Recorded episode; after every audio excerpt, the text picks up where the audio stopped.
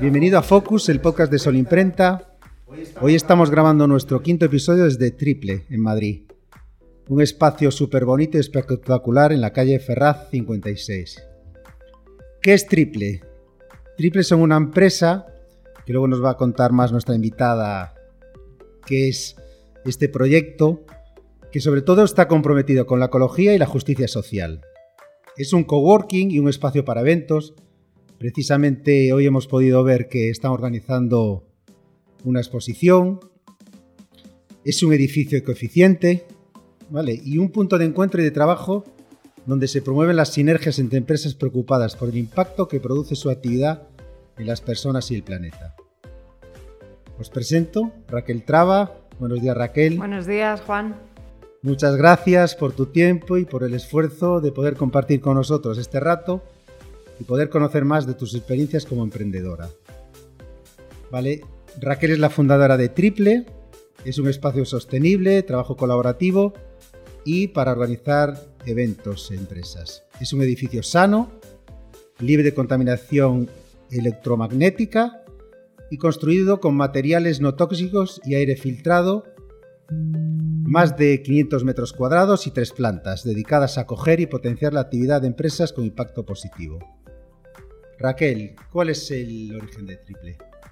Pues eh, Triple nace con una identidad clarísima, que es la de poner en eh, que crear un techo, crear un espacio en el que se aglutinen muchas de las empresas que están eh, ahora mismo teniendo, siendo actores principales de esta lucha que nos traemos contra el cambio climático y a favor de la justicia social. Es ponerlas a todas en común para que de aquí salgan un montón de proyectos comunes y reforzar así cada mensaje de cada empresa. He visto que los materiales que, habéis utilizado son materiales muy cuidados ¿no? a la hora de, usarlos. Sí, esto se, ha hecho, esto era un, un antiguo edificio, estaba bastante abandonado, bastante, en bastante mal estado en el que se hizo una intervención con parámetros de Passive House por el tema del ahorro energético y con, eh, y con construcción ecológica. La construcción ecológica, para quien no lo sepa, es una construcción en la que estás utilizando materiales de origen natural, que no, que no son tóxicos para el ser humano. Es un, edificio sano es aquel que no te provoca ningún, ningún malestar de salud en, en, las horas que pasas dentro, dentro de él, porque son muchas las horas que pasamos indoors.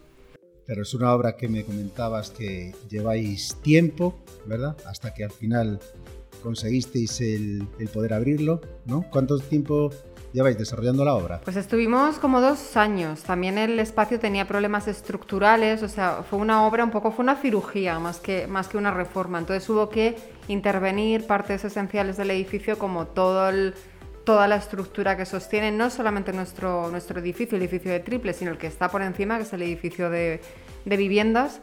Y, toda la parte de las salas de coworking, pues eh, igual, hubo que reforzar toda la estructura. Entonces, entre el mal estado del, propio edificio y, el tipo de intervención tan delicada, tan cuidada que, le hicimos, la obra se nos fue a dos años, sí.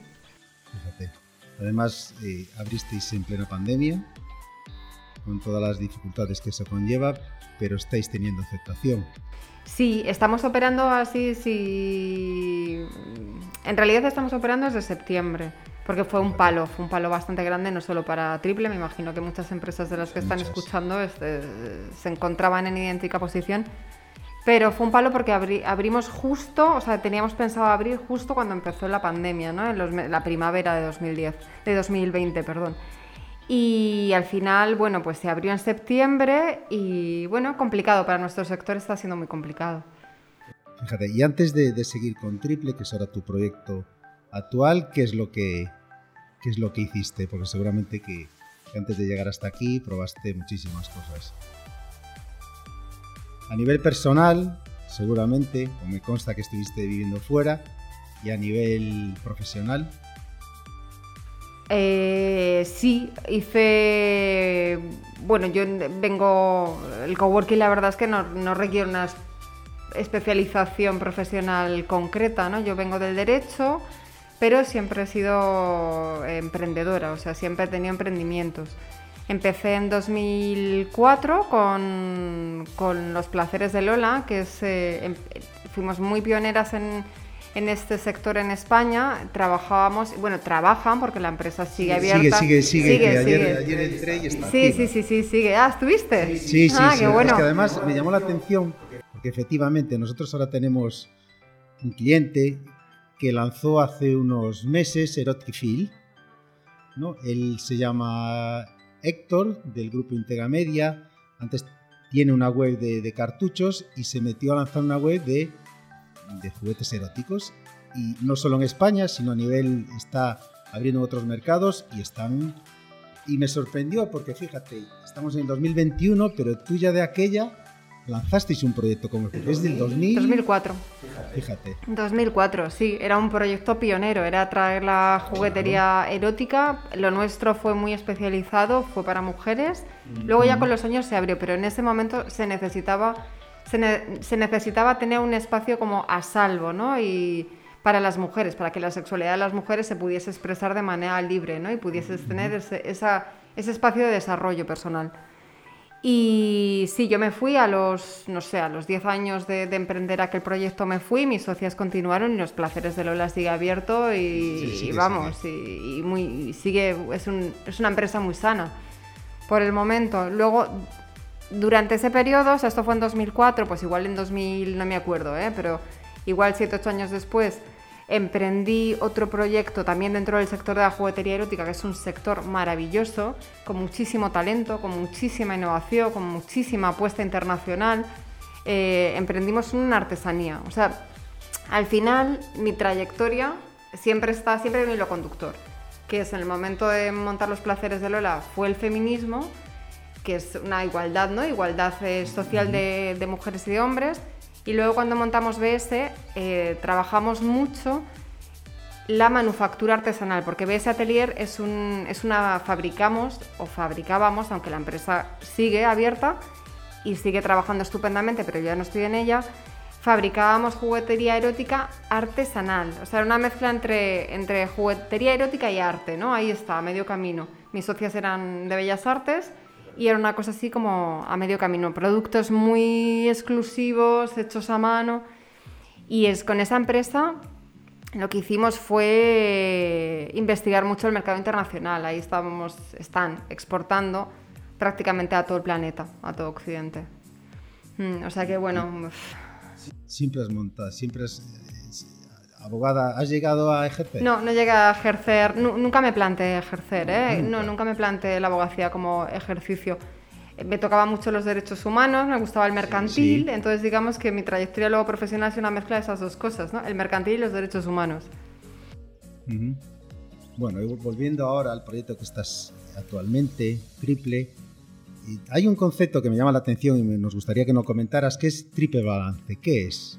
¿A qué se refiere? El triple, el triple balance es, eh, es, un término de empresas, es un término que se acuña dentro de, de, del estudio de las empresas, que podría decirse triple impacto, o sea, cualquier cosa, eh, cualquier corriente empresarial que eh, mida las tres vertientes que entran en acción, que son la financiera, obviamente, siempre se ha calculado nada más que el, que el balance económico. Lo que planteamos desde las empresas triple balance es que hay que tener una medición del balance económico, por supuestísimo, hay que ser sostenibles económicamente, pero también hay que ser sostenibles ecológicamente y sostenibles en, en, derechos sociales. Desde el punto de vista económico, ahí te refieres igual a no sobreendeudarte. Pues bueno, a, sí, a ser sostenible. O sea, cualquier proyecto. Tú con tu proyecto empresarial lo que intentas hacer es un cambio positivo en el mundo. O sea, puede sonar muy naif, pero es así. O sea, estás trabajando por construir un mundo mejor. Ese es nuestro objetivo. En ese camino, que es un, un, camino de empresa, un camino de emprendimiento, en ese camino obviamente tienes que tener una sostenibilidad económica. Tienes que pagar nóminas, tienes que pagar impuestos, tienes que ganar dinero, pero todas esas cosas se pueden hacer sin llevarse por delante al planeta, sin llevarse por delante los derechos de los trabajadores, por ejemplo. ¿Valores? ¿Cuáles son los valores más importantes de Triple? Los valores son... Y hay uno que, que también me llama sí. la atención, que es el buen vivir. Sí. ¿A qué, a qué? Claro, aquí, aquí mezclamos, es como yo lo visualizo como si fuese un, un, hilo, ¿no? Y estuviésemos tejiendo cosas que van como al final se interconectan, ¿no? Cómo se interconecta el triple balance con el buen vivir. Es, es ya entramos en una parte, ¿no? Como una, como una idea más eh, filosófica de para qué está aquí el ser humano, ¿no? Pues estás aquí para intentar ser lo más eh, respetuoso posible con todo lo que te rodea, personas y, planeta, y para intentar ser lo más feliz que puedas. Entonces, eh, ¿cómo implementa esto triple? Pues nuestros espacios, que son espacios boutique, que son pequeños, no, no, no vamos, no tenemos espacios de 3.000 metros cuadrados. Eh, queremos aportar dentro de tu día a día nuestra pequeña contribución para que tu vida sea más feliz, para que tu salud sea mejor, porque estás en un edificio sano, para que tu armonía, tu productividad sea mayor, para que estés más satisfecho satisfecho con tu trabajo y para que tus redes sociales sean, sean eh, redes de enriquecimiento personal. Me, cuesta a mí mucho desligar lo personal de lo profesional. Sí, sí, te entiendo. al final esto lleva tu alma. Claro. Y al final lleva tu, filosofía de vida. Claro. hay una correlación de cómo tú entiendes tu filosofía de vida con lo que es este proyecto. Efectivamente, yo creo que, en el emprendimiento no, si no es así, debería ser así siempre. Pues, si no es así, efectivamente, no, es honesto, porque tú al final, la gente seguramente, mucha de la que viene aquí o las exposiciones que tenéis, todas tienen un hilo conductor, como decías tú, ¿no? Entonces yo creo que aquí en, este coworking se ve, ¿no? Se ve que, que hay una armonía de materiales, pues las exposiciones que tenéis arriba. Entonces, es un concepto nuevo en Madrid.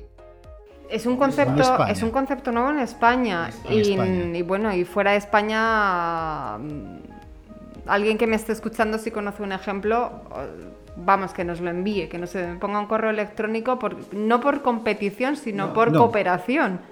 Correcto. Porque sí que nos ha pasado en Madrid con, con espacios que tienen sino una identidad, porque aquí hay un hecho diferencial que es el del constructivo, ¿no? el arquitectónico, de edificio sano, que es bastante, bastante mm, materializable. ¿no? Puedes tener un espacio que, esté trabajando con las empresas de impacto, pero que esté ubicado en un edificio sano de estas características, digamos, es el hecho más diferencial. ¿Y, te resultó fácil encontrar proveedores? Sí, porque yo ya tenía los partners adecuados para eso. Cuando emprendí este proyecto yo sabía exactamente con quién tenía que hacerlo y, todo el proyecto lo hicimos con un estudio de arquitectura pionero en Madrid en, la construcción sostenible que llevan casi 20 años, a los cuales yo ya conocía. Entonces, automáticamente yo sabía que, si tenía que hacer una obra, tenía que ser con ellos, porque, porque los espíritus eran idénticos. Todo, toda esta reforma al final también es más caro, ¿verdad? Que hacer un edificio bueno, ahí entramos... o no siempre es así. Sí y no, sí y no. Eh, es más caro en el, corto plazo. O sea, si estamos haciendo un análisis cortoplacista, sí, es más caro. Al igual te vas a un 30% más de presupuesto, que, no es pequeña cosa. Si haces un análisis largo plazista, por supuesto que no es más caro, porque aquí estás minimizando, por ejemplo, consumos. Claro, aquí la iluminación, por ejemplo, hay un ahorro, ¿no? Importante. Claro. Aquí la iluminación es toda LED. Todo es un edificio cero. Eh, emisiones. Sí, cero emisiones, cero impacto. Porque toda la energía eléctrica que consumimos, solo tenemos electricidad, aquí no tenemos gas. O sea que fósiles no tenemos. Y la electricidad es sostenible, es, energía verde, solar.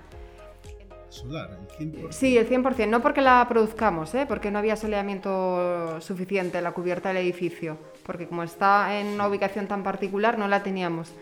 Pero trabajamos con La Corriente, que es una cooperativa eléctrica, y es, 100% solar. Entonces, claro, el consumo, entre que es consumo verde, eh, son LEDs, el edificio tiene toda la envolvente, está súper aislada, súper aislada que, hemos tenido problemas con, con la señal móvil, por ejemplo, de lo aislada que está.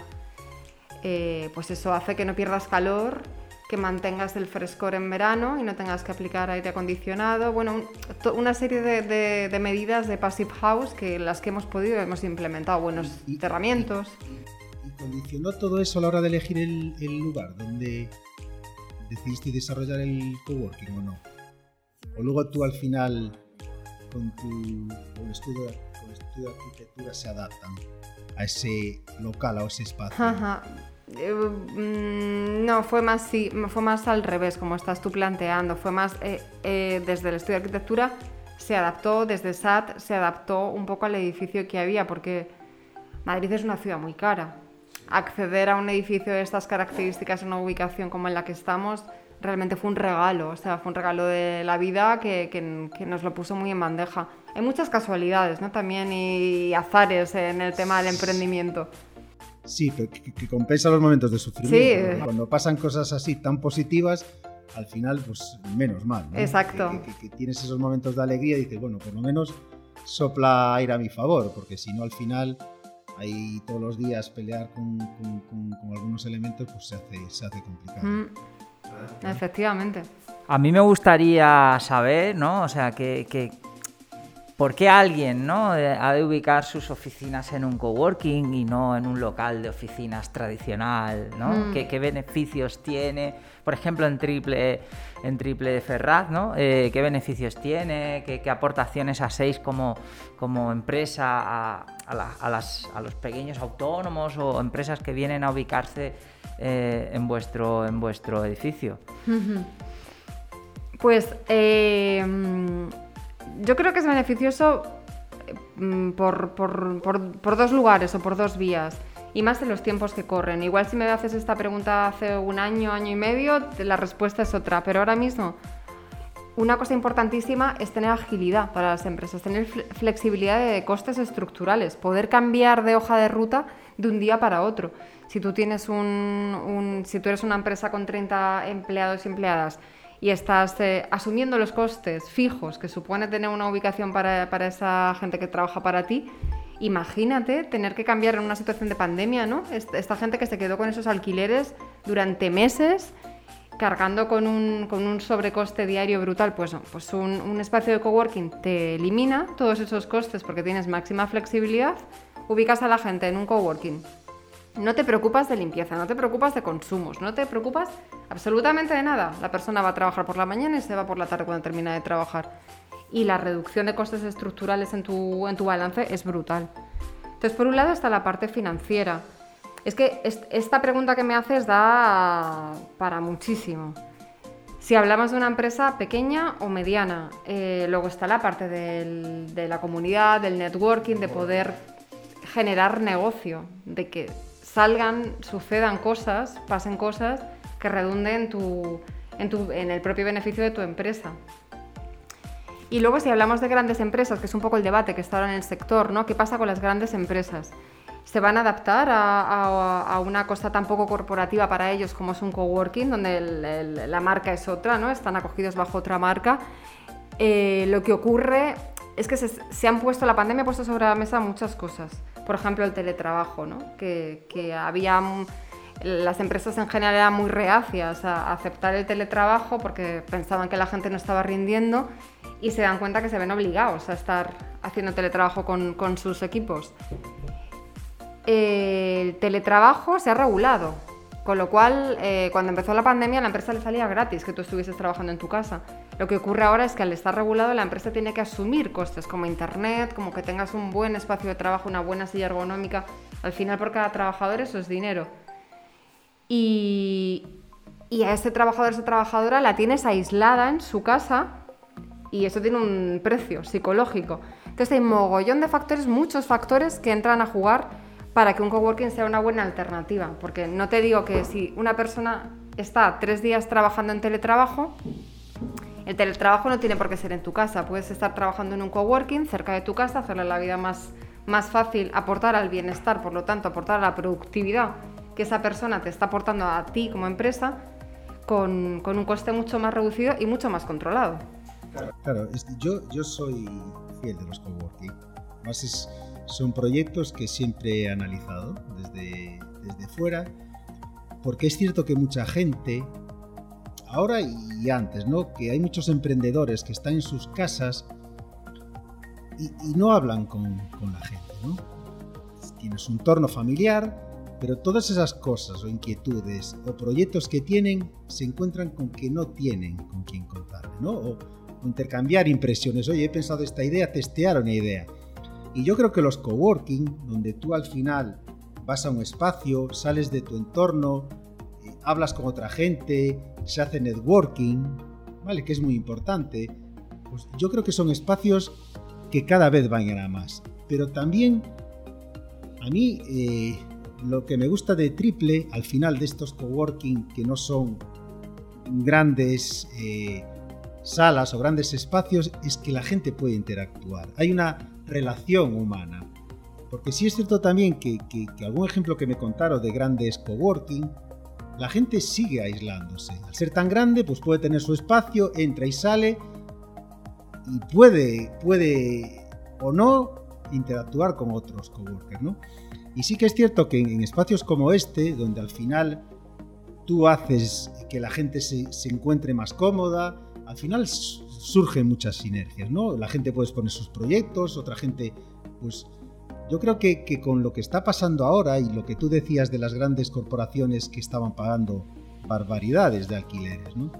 Incluso, yo antes le decía, Andrés, yo Andrés incluso, si tú me dices que quieres ir a un coworking porque en casa no estás cómodo, que al final también sea la empresa. Bueno, pues si tú vas a teletrabajar, oye, si tú prefieres irte a un espacio, un coworking, que sea la empresa el que pague. Porque yo entiendo, y, y sí que es cierto, que no todo el mundo se va a habituar a trabajar en casa. Es cierto que al principio te hace gracia, porque estás en pantuflas y estás en tu casa, pero claro, cuando van pasando los días y ya no tienes esa rutina de donde tú te levantabas, te preparabas, te ibas a trabajar, sí que es cierto que puede llegar a pesar. Y, yo creo que, como dices tú, que ese modelo donde, insisto, yo puedo pensar en Vigo con alquiler es X, pero es que en Madrid, en las grandes eh, ciudades, se multiplican. Y luego hay otra cosa que pasó con el teletrabajo y con las oficinas corporativas, Claro, tú antes cuando ibas a visitar a un proveedor, querías que te atendiera. Ibas a su empresa. O si querías hablar con él, pues ibas a... te reunías con él, ¿no? Esas reuniones. Pero sí que es cierto ahora que cuando nos conectamos a través de, de Zoom o de estas aplicaciones, ya lo que vemos detrás ya no nos preocupa tanto, porque es que cada uno sabemos que va a estar en su casa, ¿no? y toda esa barrera se va a romper. O si yo, por ejemplo, vengo a Madrid de Vigo y quiero tener una reunión, pues hacemos como hemos hecho ahora, pues oye, vamos a un coworking. Vale, o sea, la gente va a empezar a moverse así. O si hay una reunión en Barcelona de una empresa de Madrid, pues ¿qué hará? Pues alquilará un coworking. Entonces yo creo que es un modelo que sí he leído también bastante que, claro, en esta época sufrió, como muchos sectores, pero sí que va a tener su potencial. Y, y en este caso, Triple es un coworking diferente. Se ve, ya cuando entras es diferente, es un concepto diferente. Entonces, claro que es, único, ¿no? Tú decías que en España solo estáis vosotros. Y yo creo que la gente lo pondrá en valor, ¿no? toda la experiencia que al final son... Cuando nos hablan de sitios o marcas son experiencias que vivimos, ¿no? Entonces, yo creo que como dices tú, pues el tema de los coworking cada vez será explotando más, ¿no? Porque la gente le decía Andrés, Andrés, yo es que creo que en dos años esto va a seguir así. O sea, que la gente no digamos que, son unos meses pagando un alquiler de oficinas, que va a pasar tiempo hasta que esto se regularice de nuevo. Bueno, y, se oye por ahí la, dentro de la comunidad científica ¿no? la posibilidad de la recurrencia, de que este tipo de situaciones en los próximos 30 años que tengamos por delante sucedan con cierta frecuencia. entonces muchos hábitos van a cambiar, ¿sabes? Y yo insisto, yo soy un... Es más, yo en Vigo trabajo en un coworking, ¿sabes? Donde puedo hablar con otros, pues eh, reuniones, no son tan proactivos como me gustaría, pero sí que es un concepto interesante. O sea que enhorabuena por el proyecto y como... Muchas gracias. Yo tuve mi experiencia de estar en un coworking allí en el año 2014 con un proyecto emprendedor que lancé en Barcelona. Estuve en Almogávars, eh, allí en el 22 arroba, una zona muy conocida por empresas tecnológicas y tal. Y recuerdo de aquella, de aquella, bueno, aún tengo amigos y conocidos y colaboradores a nivel profesional de esa época, imagínate. Esa empresa yo la cerré, pero bueno, tengo contactos a través de LinkedIn, tengo su teléfono y, qué bueno es, ¿no? Algunos de ellos les está yendo súper bien con aquellos proyectos que montaban en aquella época, ¿no? Y recuerdo muy, muy bien que, lo que era la administración de aquel coworking, eh, pues estaba constantemente incitando ¿no? a, que, a que hubiera networking, a que la gente presentara sus proyectos delante de los otros, o formaciones, o tal. ¿Vosotros hacéis cosas de estas? Eh, ¿Hacéis formaciones, cursos? ¿Incentiváis a que haya networking entre la gente? Cuéntanos cómo lo estáis haciendo aquí o qué planes tenéis. Sí, casi más que planes, ¿verdad? Porque la pandemia como que en ese sentido cuando intentas levantar la cabeza que dices, vamos a programar, este mes vamos a programar y de repente segunda ola, luego tercera ola, o sea que, a ver, no estamos en el mejor momento para hacer comunidad, pero, pero sí, claro, o sea, dentro de la vida de un coworking es básico, básico, súper básico hacer comunidad, porque se trata, y lo hablábamos fuera, ¿no? Antes de, de estar aquí delante del micrófono, ¿no? Como cómo de importante, eh, qué parte tan importante aporta una, una, comunidad un coworking para las empresas, que esa generación de, nuevo negocio, de esas colaboraciones en proyectos nuevos, que es que te entran clientes, es que vendes producto, es que vendes ideas. Entonces, sí, es básico, es básico. Vamos a hacer mucha programación lúdico-festiva, eh, formativa, va a haber un poco de todo. Ahora, por ejemplo, este mes estamos, somos partners de la Circular Sustainable Fashion Week de Madrid de 2021, que es la segunda edición que se convoca. Y tenemos una exposición, con lo cual vendrá gente a verlo, siempre con todas las medidas COVID. Y durante todo el mes de febrero vamos a estar ofreciendo workshops y corners efímeros de marcas para que den, trabajen su branding, ¿no? trabajen su marca, su marca eh, textil. Y, bueno, pues lo vamos a hacer. Yo creo que ha llegado un momento, no, solo aquí en Triple, yo creo que en general todo el mundo, o por lo menos eso percibo, todo el mundo empieza ya a moverse porque no podemos más. No, podemos más, o sea, gel hidroalcohólico. Bueno, aquí tenemos, eh, tenemos un plus. También es verdad que eso no he comentado. Tenemos un plus, un plus dentro de la construcción Passive House. Existe un filtrado de aire. Entonces tenemos unas máquinas, eh, aparte de lo que es el clima, que purifican el aire que estamos respirando. Entonces lleva unos filtros. Aquí podríamos hacer un, quirófano si quisiéramos, y no estoy hablando en sentido metafórico, real. Podríamos hacer un quirófano por la calidad del aire. Entonces, claro, eso nos, ayuda a tener más seguridad, a mantener unas medidas de seguridad más exigentes de cara al COVID, añadido a la mascarilla, al aforo y demás. Mire, otra pregunta. ¿Cuáles han sido tus principales retos de llegar hasta aquí? ¿Te refieres en triple o...? En general, en tu faceta emprendedora. Retos. A ver. Yo creo...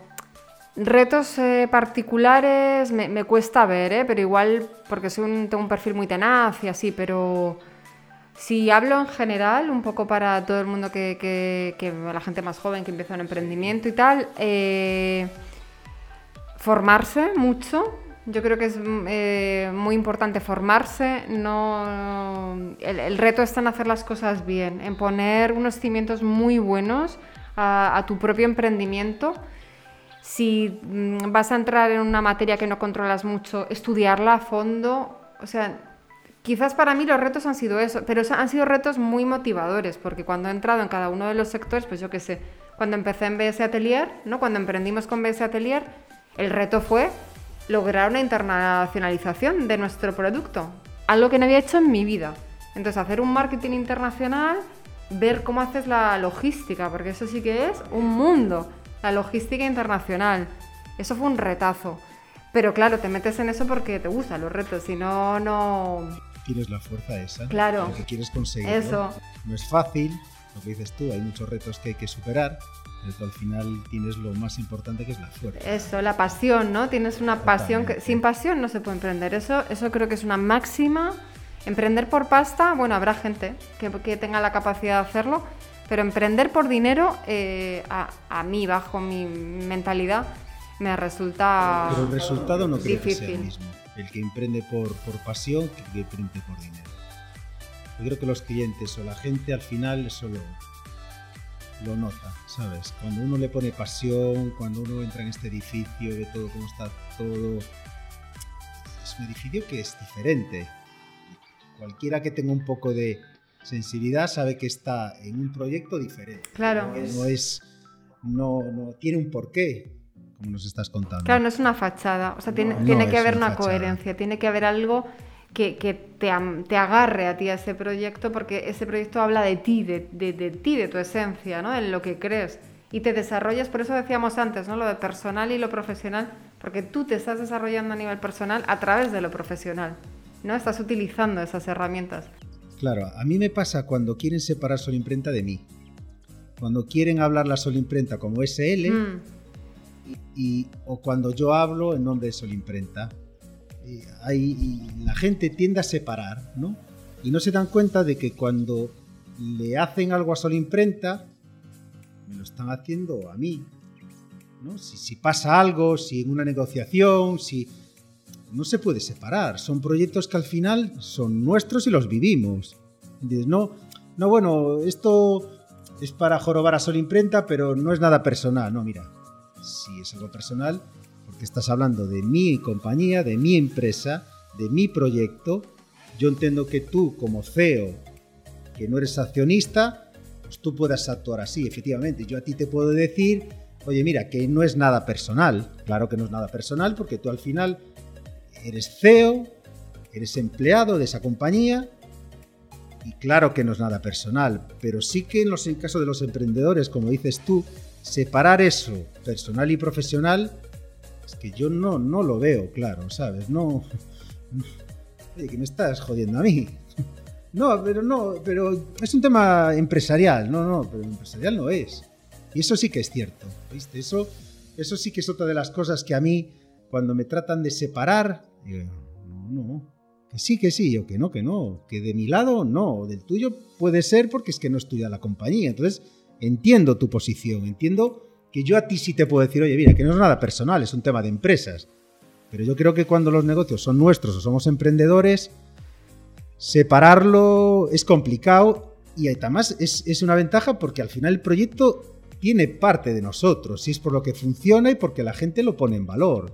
Porque si fuera algo tan frío que no tiene nada de nosotros, que lo hemos creado, que, que, que le podemos cada día mismo, no, no tendría sentido. ¿Verdad? Y eso sí, sí, sí, eso sí lo, lo, vivo yo también. Claro. Eso tiene su parte negativa que a veces no te puedes desligar. Yo me acuerdo, el primer año de los placeres de Lola nos ofrecieron franquiciar el modelo de negocio. Y también yo era muy joven, ¿eh? Estamos, yo tendría 26 años, algo así. Y me quedaba mucho camino, pero, pero claro, dices, no, pero es que esto, esto, no, esto no puede ser franquiciable porque... Y vaya a perder. Claro, porque entonces la coherencia se va a perder. Y bueno, tiene sus pros y sus contras. Sí, pero bueno, pero yo soy más de los que, que Solo Imprenta es mi proyecto, es mi vida, como es la tuya ahora mismo triple, y, lo que nos queda es poner ahí pues, todo, porque además la gente, lo bueno es que, lo recibe. Es que pensamos a veces que, que, los clientes o los colaboradores no sienten eso, sí, sí lo sienten. Ellos sienten cuando tú te preocupas, ellos entienden por qué esto es así y además se identifican y, quieren participar de estos proyectos, ¿no? Diferentes, novedosos, y pues al final ellos son los que construyen comunidad. Y eso también es, es muy, muy, muy relevante. A nivel de marketing, a nivel de la marca triple, estáis potenciando redes sociales, tenéis campañas activas, eh, estáis construyendo comunidad digital porque bueno, yo he estado un poquito viendo la web, la tenéis súper, súper bien, transmitiendo los valores. Y creo que hoy en día, con, todo con toda la nueva mentalidad que empieza a haber en las nuevas generaciones de ser más sostenibles, de, Bueno, hay dos corrientes, está la corriente que comentábamos antes de la inmediatez, pero empieza haber una corriente de, más conciencia social, ecológica, empiezan a, surgir marcas, ¿no? Que incluso a veces nos quedamos sorprendidos porque son marcas, claro, que no te esperas, ¿no? Empieza a la, pues, la última milla o la última yarda que se llama, lo que es la entrega ecológica, pues con patinetes o en bicicleta o andando incluso hay microalmacenes en ciudades para que no hayan furgonetas por ahí repartiendo todo el día, empiezan a haber eh, productos de proteína vegetal, bueno, eh, ropa que se produce por ejemplo, la gente de Minimalism Brand, que producen ropa con de residuos de plástico, recogen la ropa usada del cliente. Digo, vosotros todo esto lo estáis comunicando en redes, estáis construyendo a nivel de marketing, ¿qué estáis haciendo? A nivel de marketing, estamos, estamos, o sea, es una de las patas más importantes de nuestro proyecto. O sea, hay, eh, en, Triple hay dos direcciones. Me refiero a departamentos. Y uno es el mío, que sería el, departamento de dirección, estrategia, y el otro es el de marketing. O sea, el marketing es fundamental. Yo no tengo redes sociales, nunca las he tenido. Entonces, para mí eh, es algo, es un mundo que cada vez estoy más fuera de él. Entonces, para eso hay una persona, Beatriz Jiménez, ella es la directora de marketing y se encarga de... Pero sí tienes claro. Que sí, sí, sí, lo tengo clarísimo. Pero también es verdad que una cosa es el marketing empresarial, ¿no? El marketing profesional y otra cosa es el, marketing personal o... Bueno, pero entramos en, ahí entramos ya en conversaciones de café. ¿no? en, el marketing empresarial eh, sí, es, básico, básico para nosotras, claro que sí. Y sobre todo para comunicar. Claro, para contar. Que hacéis aquí, que la gente pueda seguiros y pueda ver pues, todo lo que estáis aquí desarrollando. Efectivamente. ¿Cómo habéis vivido la pandemia? Terrible.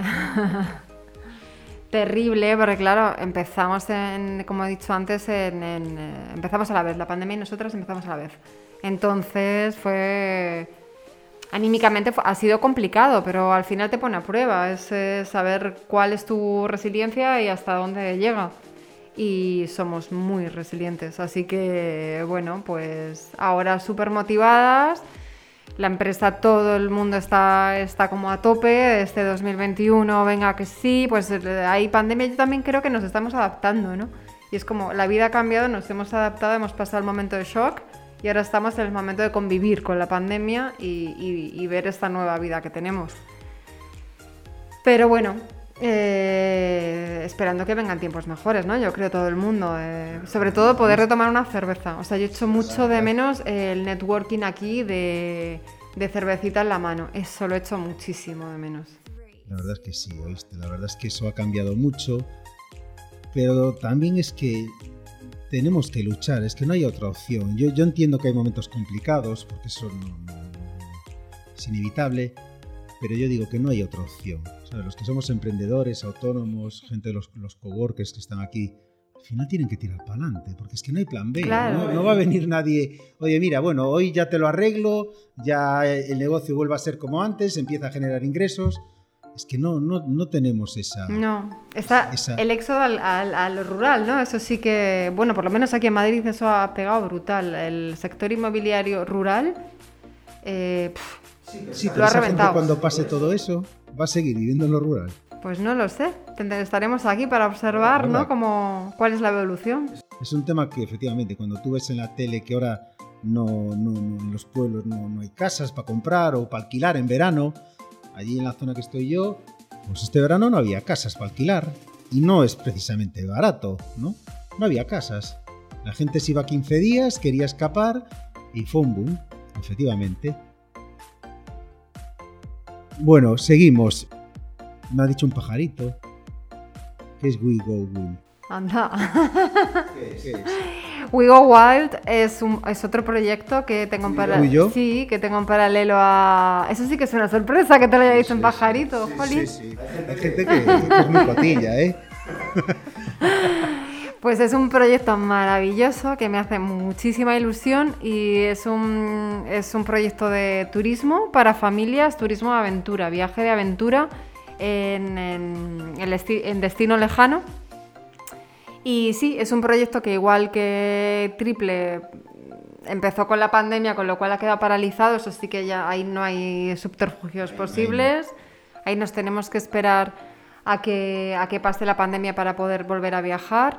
Y sí, We Are Wild Travel. Tienes, claro el concepto y cómo va a ser. Está hecha la marca. Eh, sí, sí, estoy viendo el logo. Está, o sea, está ahí, ahí yo me asocio con una persona que viene de ese sector, porque yo de turismo no tengo ni idea, solamente que soy viajera. Entonces, esa pasión por, el, por viajar y cuando te haces madre y de repente ya no viajas tú con tu mochila, sino que viajas con una familia, pues dices... Quieres otro tipo de turismo. Claro, y no quieres dejar de hacer No, al no, mismo no, tiempo el mismo turismo, de aventura, de, de cogerte un tren en, en- Sí, en sí, cualquier sí. país asiático, ¿no? Sí, sí, sí. de probar comida en cualquier sitio, pues yo quería hacer eso, o sea, lo, lo- lo he hecho con mis hijos y, y no sé, pues bueno, vi la oportunidad, conocí a mi socia, de hecho, en uno de esos viajes que hice, probé una vez, la primera vez que viajaba en un viaje organizado con, para familias. Y ahí conocí a, a la persona con la que luego me he asociado porque, porque vi que, que me apasionaba y a ella también la apasionaba, con lo cual nos hemos lanzado y esperemos que en 2022 estemos, estemos lanzando nuestros primeros Es- viajes es de aventura. la fecha que vosotros creéis que podéis. Sí, yo he hablado con gente. dado en 2022. Sí, he hablado con gente del sector y, y todo el mundo, yo creo que a vosotros os habrá pasado lo mismo, ¿no? Que parecía antes de Navidad que vamos a levantar la sí. cabeza en enero, incluso el sector de viajes lo, lo tenía ahí como verano de 2021 empezamos a viajar Sí, decían, sí. y no, está en el 2022 y ya nadie pone a mano en el fuego, vete a Pero saber. también sí que es cierto que es, es un proyecto, el tema de los viajes, que en el momento que la pandemia o que todo esto se aclare, Ajá, va a tener un crecimiento exponencial. Sí, Porque la gente vamos a querer viajar. los felices años Estamos- 20, ¿no? Que dicen que van a venir. Sí, sí, la gente estamos deseando viajar. ¿Sabes? Es una sensación de, de que queremos que la gente que nos gusta viajar, que llevamos. pues, ya el año pasado no pudimos viajar, ni en en Semana Santa fue cuando ya cayó todo. Ya todos los viajes que teníamos planteados, mi, mujer le decía, no, no vais a poder ir. Y yo, que sí, hombre, que esto pasa. No, no, no, no, no. Y me acuerdo yo aquel día por la mañana en la tele, quedan cancelados todos los vuelos. Pum, y dije yo, pues no podemos viajar. Y la verdad es que fuimos dilatando, bueno, a ver si en verano, no. Bueno, venga, en octubre, tampoco. Bueno, venga, en Semana Santa 2021 sí, tampoco vamos. Entonces el otro día sí vi que, que el sector turismo va a ser uno de los sectores que va a ser un crecimiento, ¡pum! Porque la gente va a querer viajar, ¿no? Y eso sí se sí que es un proyecto que en el momento que lo lances, pues seguramente tenga tenga su mercado, porque además yo, yo tengo una teoría, es que Madrid absorbe todo. Madrid es, es- una ciudad que- que- que- que absorbe todas estas cosas. Son proyectos que al final hay una demanda latente, porque también ayer comentaba con Raquel una cosa, el tema de, los viajes o las agencias de viaje. Yo tengo una teoría, que mucha gente compra online cualquier tipo de producto obligada, porque en su entorno no encuentra que alguien le asesore, le aconseja o lo guíe. Yo los viajes reconozco que los compro online, pero porque no he encontrado una agencia con mi modo de pensar como es este. Yo viajo con niños, pero yo no quiero que me condicione mis hijos. Ellos tienen que ir donde yo vaya, tienen que comer lo que hay, porque es lo que hay, ¿sabes? Yo quiero eso y no, no es tan fácil encontrar. Eh, eh, agencias, no es el caso de Pangea, ¿no? Que todo el mundo decía que, que las agencias de viajes van a cerrar. Bueno, ha salido ese proyecto de Pangea tan potente, donde tú al final sí quieres comprar un viaje, Mm, pero tú cuando entras en una tienda Pangea, te venden una experiencia. ujú. Y hay demanda, o sea, les, está yendo, antes de la pandemia les, les está viendo bien, ¿no? Esas store grandes donde tú vives, la experiencia de comprar un viaje. Fíjate, y ese es un proyecto, la verdad es que me ha llamado la atención, porque lo de la familia sí que es cierto, ¿no? Yo me acuerdo cuando viajaba hace años fuera y veías a los extranjeros que esquivan con la bañera del bebé. Y claro, parece que para un español ir con varias bolsas o mochilas o bicicletas es un mundo. Sin embargo, veías a aquellos extranjeros que iban con la bañera del niño, con la silla del niño. Y esto- Y, es- y no les limita el viajar. Fíjate. Entonces, me gusta el proyecto, lo entiendo el proyecto y yo supongo que cuando todo esto, pues será también un proyecto muy, muy bonito. O sea, que darte la enhorabuena Gracias, me he enterado. Y nada más. gracias, gracias. Hablando un poquito y volviendo al tema de coworking, ¿se consideran amigos? Los coworkers son compañeros de trabajo, porque bueno, entendemos que cohabitan, pero no están en la misma empresa, ¿no? ¿Qué, qué, qué decimos a la audiencia? Bueno, me imagino que también hay tipos de, coworking. el nuestro, Triple, está muy dirigido a empresas, no tanto a, startups o a gente más joven. Aquí hay empresas muy consolidadas que llevan, pues eso, 20 años en el tráfico jurídico. Entonces, eh, la gente trabaja mucho.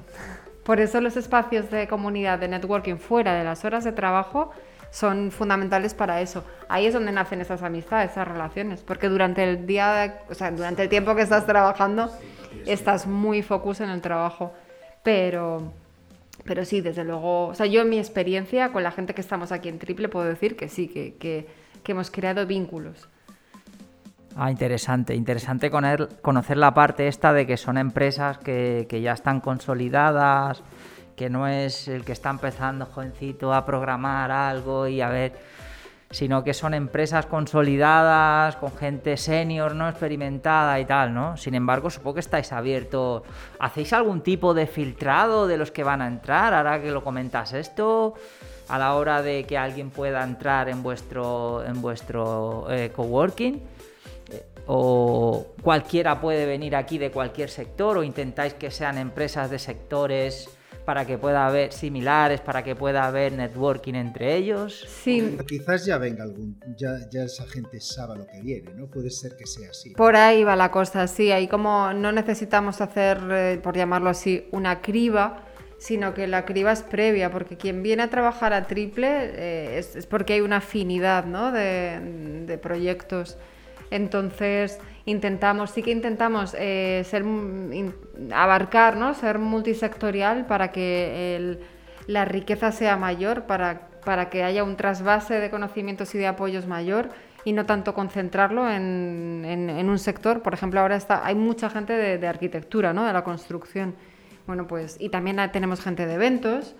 Eh, bueno, al final la cosa interesante es que se enreden diferentes sectores para, para organizar, pero grandes cosas. Eh, estamos eh, preparando para, bueno, si la pandemia nos deja, estamos preparando para mayo, junio, aún no lo sabemos, unas, unas jornadas, un mes, como el que estamos haciendo ahora con la moda sostenible, pues para el tema de la construcción, pero no tanto el tema de la construcción como antes hablábamos del ladrillo ecológico o... No, más para las nuevas formas de vivir. ¿No? Cómo, cómo, nos ha cambiado el coco, cómo nos ha cambiado la cabeza y la percepción, nuestra sensibilidad respecto a, nuestras personas, ¿no? a nosotras mismas, a nosotros mismos y respecto al medio ambiente, cómo la gente está buscando otras formas de vivir y de relacionarse. Eso vinculado con la arquitectura. Entonces, ahí mm, está bien que entren otras corrientes, que no solamente sean estudios de arquitectura quienes participen, pues un poco esa filosofía llevada a triple que haya mucha gente de muchos sectores distintos para que se enriquezca eh, la sabiduría. Hay mucho talento aquí, mucho talento, mucha sabiduría. Bueno, para terminar, ¿qué consejo le damos a otros emprendedores desde tu punto de vista? Pues... ¿Formarse? ¿El qué? Formarse. Formarse, lo dijiste antes. Sí. Sí, y, mi consejo es ser eh, muy coherentes a buscar esa pasión, buscar esa pasión y una vez que tengas agarrada esa pasión, ya todo lo demás es muy fácil. Ahora bien, no, se puede frivolizar. Es importante poner esos cimientos, hacerte un buen plan de empresa, analizar bien tu modelo de negocio, ponerle muchos eh, frenos, o sea, ponerte tú los peros antes de que te los ponga el banco, por ejemplo, y, no, escatimar, dar, darle mucho espacio, mucho tiempo a ese trabajo previo, porque eso no es un trabajo tirado a la basura. Ese trabajo, si lo haces sólidamente, le va a dar mucha solidez a tu proyecto para el futuro, para siempre nos quedamos con eso. Mil gracias Raquel. A vosotros. Por este momento tan especial y a seguir luchando, porque no nos queda otra, los que estamos emprendiendo, ah. eh, luchar con pasión, como decías tú, que al final los proyectos tengan parte de nosotros mm. y nada más. Gracias Andrés, terminamos aquí. Antonio, te damos paso. Gracias Raquel, yo encantado, me ha gustado muchísimo vuestro local, que sea Passy House, vuestro edificio y lo recomiendo, lo recomiendo. Es más, estamos grabando aquí en, una sala eh, que tienen que tienen insonorizada y es una pasada. Eh, así que nada, lo recomiendo. Creo que después de la pandemia tenéis todo a favor para que sea un, gran proyecto, un proyecto rentable y que, que, tenga un excelente futuro Bueno, muchas gracias por esos ánimos y muchas gracias por eh, tenernos eh, aquí en vuestro podcast, que también es un proyecto valiente, divertido, que también hay que divertirse mucho en el emprendimiento. Y sobre todo conocer gente como vos. Exacto, eso está muy bien. hablamos de red otra vez. Totalmente. Pues nada más, muchas gracias. Gracias. Raquel, muchas gracias por participar en nuestro podcast. Gracias por participar en Focus y por recibirnos en triple. Em, gracias por abrirnos las puertas de este maravilloso espacio que la verdad es que nos ha encantado y seguramente a vosotros que nos estáis escuchando también os resultará muy interesante este lugar de trabajo. Ya sabéis, si estáis en Madrid y necesitáis un lugar para trabajar, nosotros compartimos la filosofía de que el coworking es la oficina del futuro. Si estáis eh, cerca de la calle Ferraz, pasaos por porque estamos en la calle Ferraz 56 y descubrid las instalaciones de Triple. Em, creo que Juan me está haciendo un gesto con la mano y creo que tiene alguna pregunta más para nuestra invitada de hoy. Raquel, una pregunta. ¿Qué es Sanas? Pues SANAS es la Asociación de Empresas Triple Balance, que es una asociación de ámbito nacional que aglutina un montón de empresas cada vez más. El crecimiento de los últimos años es brutal y este año están con una nueva junta directiva eh, metidos en mil cosas y lo sé porque tienen aquí su sede social. Y es para empresas pues, que, en su actividad eh, encuentran que son empresas triple balance, que están haciendo algo por el planeta, por la justicia social y por poneros algún ejemplo de empresas que estén dadas de, o sea, que sean socias de Sanas, está Ecoalf. Ah, fíjate. De, ropa, eh, de moda, reciclada. Está, está SAD, nuestro estudio de arquitectura, de arquitectura abierta y sostenible. Un montón de empresas. Recomiendo que si alguien que está escuchándonos eh, se siente, eh, que algo de que lo que estamos hablando de Sanas le le llega, eh, se meta en internet a ver la página web y que se asocie, porque hacen mucho por, por ¿Cuál es la página web? Asociadas. ¿La página web cuál es? www.sanas.eu. Ahí podéis tener información de todo lo que nos está comentando Raquel. Sanas con doble N. Ah, sí, sanas con doble N. Con esto, queridos oyentes, concluimos el episodio de hoy. Aprovecho para recordaros que en Solo Imprenta disponemos de una gran variedad de productos que son esenciales para toda oficina, tanto para la oficina tradicional como para un espacio de coworking tan moderno como puede ser Triple. Os invito a visitar nuestra tienda online en www.soloimprenta.es y descubrir cientos de productos que podéis personalizar con vuestro logotipo y que os servirán para captar y fidelizar a vuestros clientes. Gracias por acompañarnos en este episodio de Focus, el podcast de Solo Imprenta. Un fuerte abrazo y hasta la próxima.